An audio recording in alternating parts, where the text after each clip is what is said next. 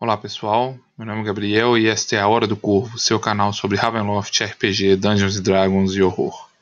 Hoje vamos explorar a trágica e misteriosa história de Timor, onde a obsessão pela beleza e pelo poder trouxeram a um reinado de medo e ruína. Primeiro, alguns breves esclarecimentos. Antes de começarmos a explorar o aglomerado de Zerisha e o domínio de Timor, a maior parte de nossas explorações pelas brumas se deram no núcleo de Ravenloft e passaram por domínios que já haviam sido abordados em romances, aventuras e principalmente nos Ravenloft Gazetteers, livros que nos traziam informações detalhadas sobre os domínios e seus lotes sombrios. Sempre mantive um cuidado em apresentar Ravenloft em meus vídeos levando em conta fontes oficiais.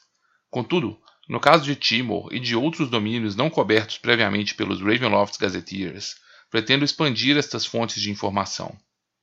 Timor surgiu pela primeira vez no livro Islands of Terror, que apresentava o domínio não apenas com sua versão subterrânea, mas também com a enorme e bela metrópole que a cobria.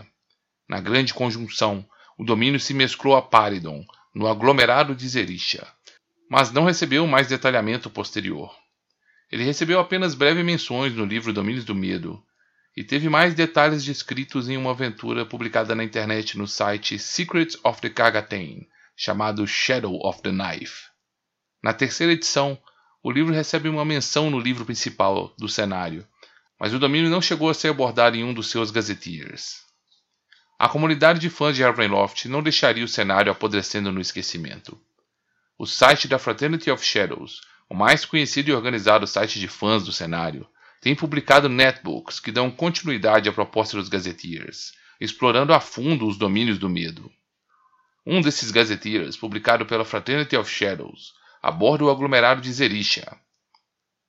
Para o nosso público nacional, nosso grande amigo Tiago Loyo continua seu valioso trabalho de traduzir estes materiais e recentemente publicou a tradução do Gazetteer de Zerisha, que você também pode encontrar online. Na descrição do vídeo ou deixar o link onde você pode fazer o download desses netbooks. Os próximos vídeos sobre Timor terão como base o material oficial, a aventura Shadow of the Knife e o Zerishian Gazetteer. Preparados? Após escaparmos de Domínia por um portal de brumas, chegamos à complexa rede de túneis e esgotos e buscamos um meio de escapar até a superfície. Perdidos, nós vagamos até um corredor antigo, onde somos capturados por um estranho e deformado grupo de Calibans de pele pálida, que nos arrasta até as ruínas de seu povoado subterrâneo. Lá, somos julgados pela turba, e nosso destino pende por uma balança. No fim, nossa liberdade e uma rota para fora deste labirinto subterrâneo são negociados em troca de uma missão, uma jornada pelas profundezas, em busca de um tomo que é uma relíquia sagrada para este povo. Temendo um destino ainda mais cruel, aceitamos esta barganha e somos então levados para as ruínas da antiga biblioteca de Timor, onde em livros antigos nos é revelado a natureza daquilo que buscamos. Enquanto nosso aliado Caliban traduz esses textos antigos para nós, desvelamos a trágica história do reino de Timor.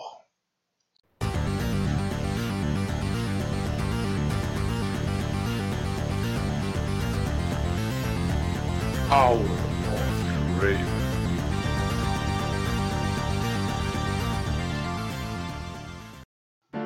A longa história do Reino de Timor é marcada pela conquista e pela violência. Volumes e volumes de livros antigos relatam como esta terra foi colonizada e conquistada, e das inúmeras lutas e conflitos com sua população nativa. Sobre estes sangrentos feitos de conquista, nós mal temos apenas um vislumbre nosso tradutor deste antigo tomo de história passa rapidamente pelos anos de conquista e também menciona apenas de relance uma longa lista de nobres, cavalheiros e reis que seguiram em rápida sucessão. O foco de nosso estudo e da busca que vamos empreender é o período do reinado da rainha Oneira e de sua obcecada visão de uma cidade magnífica e esplêndida. A rainha Oneira havia se tornado uma viúva, e ao finalmente assumir o trono, ela estava obcecada em deixar sua marca na história de Timor.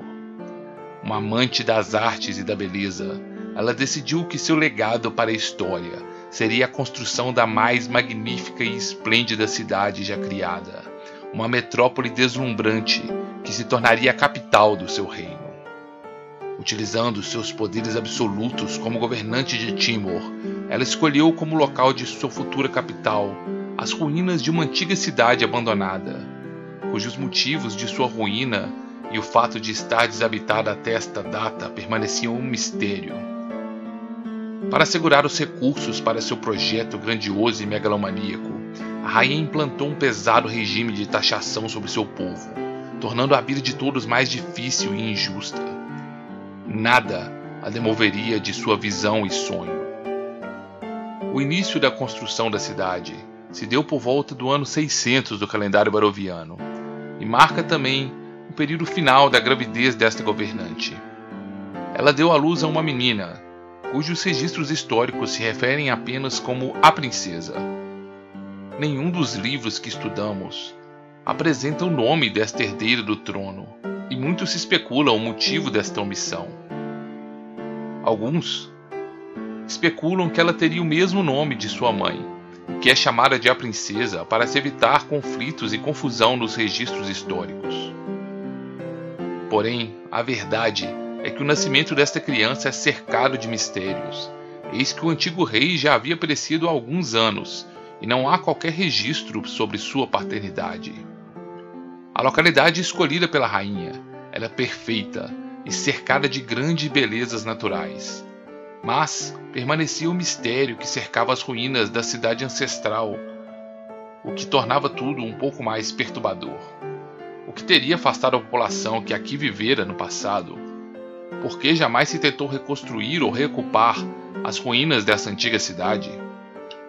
Tão logo a construção começou, contudo, alguns trabalhadores começaram a desaparecer e alguns corpos foram encontrados de forma grotesca, mutilados e devorados. Logo, descobriu-se que o local escolhido para a construção da cidade, as ruínas, estavam sobre os túneis antigos que abrigavam uma colônia de Marikids, perigosos predadores desta região. Muitos trabalhadores protestavam pelas condições precárias de trabalho e horas extenuantes de labor exigidos pela rainha. Com a crescente onda de mortes e desaparecimentos, logo, trabalhadores começaram a se rebelar e até mesmo abandonar o local, e os ambiciosos planos da rainha estavam ameaçados. Para a obcecada rainha Oneira, a vida e os tormentos dos trabalhadores pouco importavam e ela não estava disposta a admitir qualquer atraso ou mudança de seus planos. Em busca de um meio de assegurar a completude da cidade, ela buscou o apoio de Nevin, um poderoso mago da corte. Este mago, de grande poder e ambição, empregou seus poderosos dons mágicos a serviço do reino para ajudar a controlar a praga dos Marikids. Além dos grandes poderes místicos de Nevin, a rainha contratou ainda um grupo de poderosos mercenários que formavam a Ordem dos Caçadores Reais de Merikits. Este grupo armado deveria se dedicar a caçar estas monstruosidades, mas relatos da época confirmam que eles atuavam tanto no controle dos monstros quanto também na repressão da massa de trabalhadores que ameaçavam a se revoltar. Estas medidas adotadas pareceram surtir efeito e os esforços conjuntos de Nevin e dos caçadores reais de Merrickets reduziu drasticamente os ataques dessas monstruosidades. Estes ataques nunca cessaram completamente, contudo, e alguns rumores sinistros revelam que os ataques das criaturas das profundezas pareciam por vezes mais focados e direcionados, atacando líderes de movimentos de trabalhadores que se mostravam revoltosos ou insurgentes. Enquanto os trabalhadores da construção eram mantidos em linha, a rainha levava seu reino à falência. Seus gastos para a construção de sua magnífica cidade eram exorbitantes, e suas taxas e impostos para a realização de seu sonho estrangulavam a sua nação.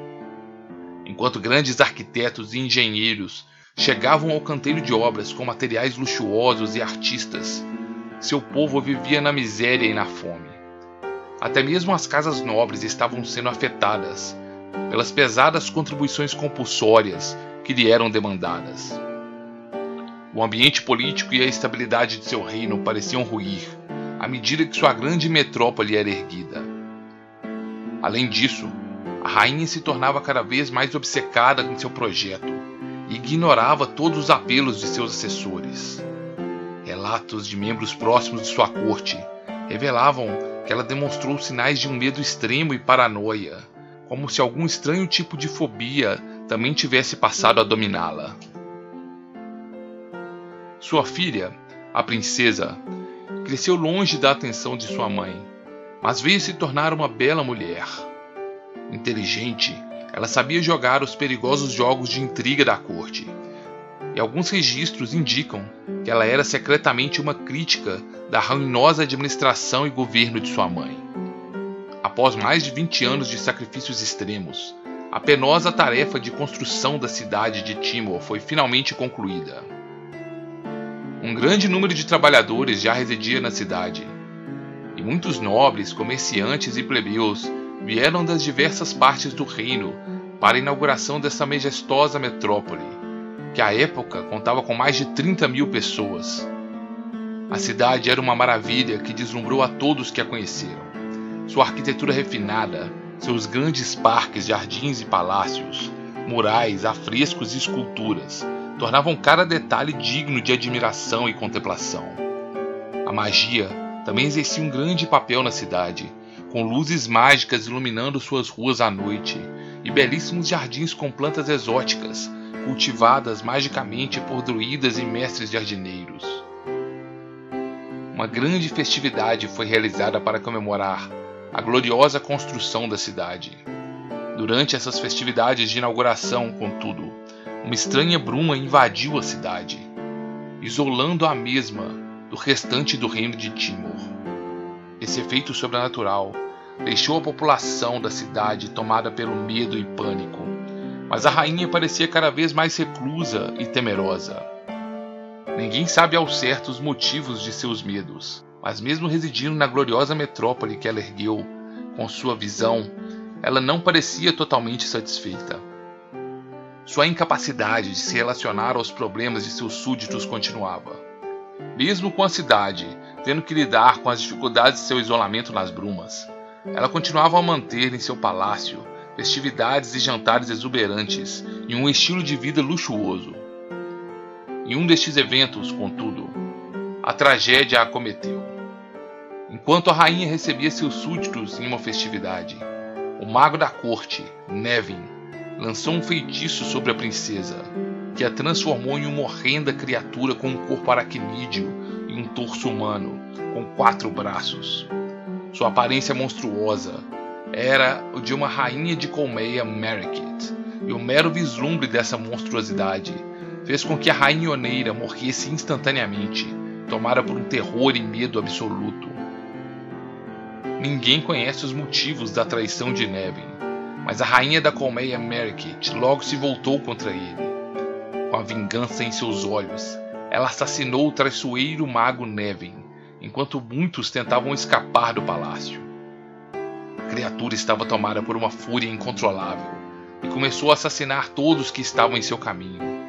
Logo, os caçadores reais Merkids foram chamados para combater a criatura e começaram a ferir a monstruosidade.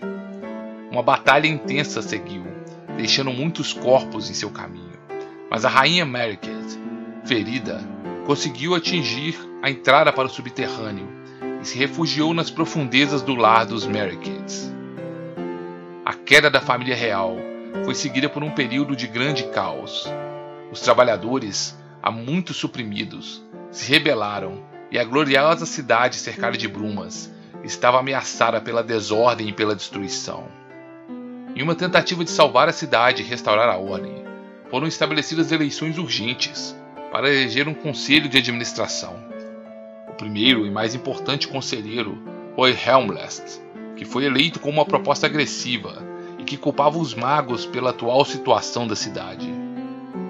Um hábil político e manipulador, ele logo cumpriu sua promessa e começou um purgo contra os magos da cidade, a cidade que outrora dependia desses arcanos para ser mantida e para manter seu esplendor se voltou contra eles.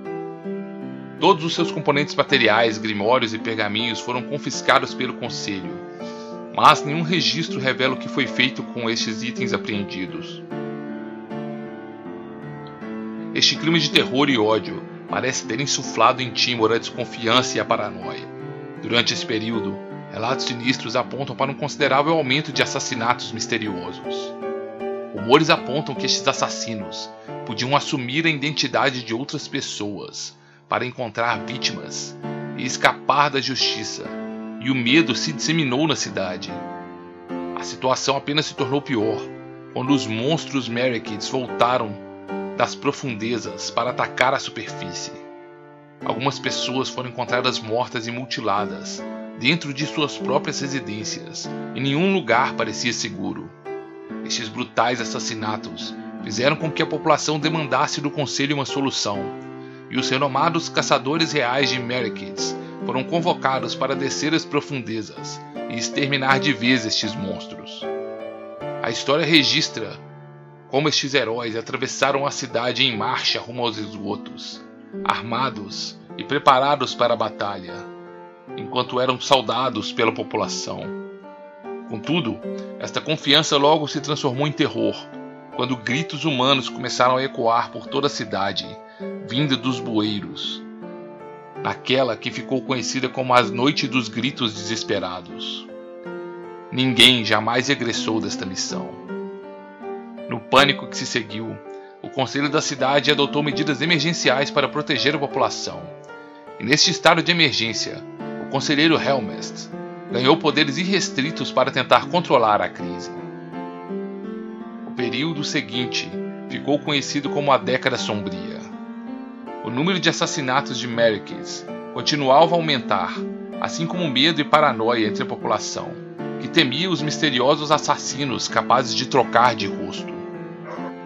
A população original, que era de 30 mil habitantes, sofreu drásticas reduções com o passar dos anos, à medida que seu povo se isolava em pequenos grupos de pessoas de confiança e membros da família. Incapazes de eliminar a ameaça dos Marikids, o conselho da cidade decidiu por conviver com esta ameaça, através da realização de oferendas aos monstros. E de tempos em tempos, uma macabra loteria era realizada para escolher os cidadãos que seriam sacrificados. Essas oferendas podiam ser adiadas, contudo, caso estrangeiros viessem das brumas pudessem ser ofertados no lugar da população.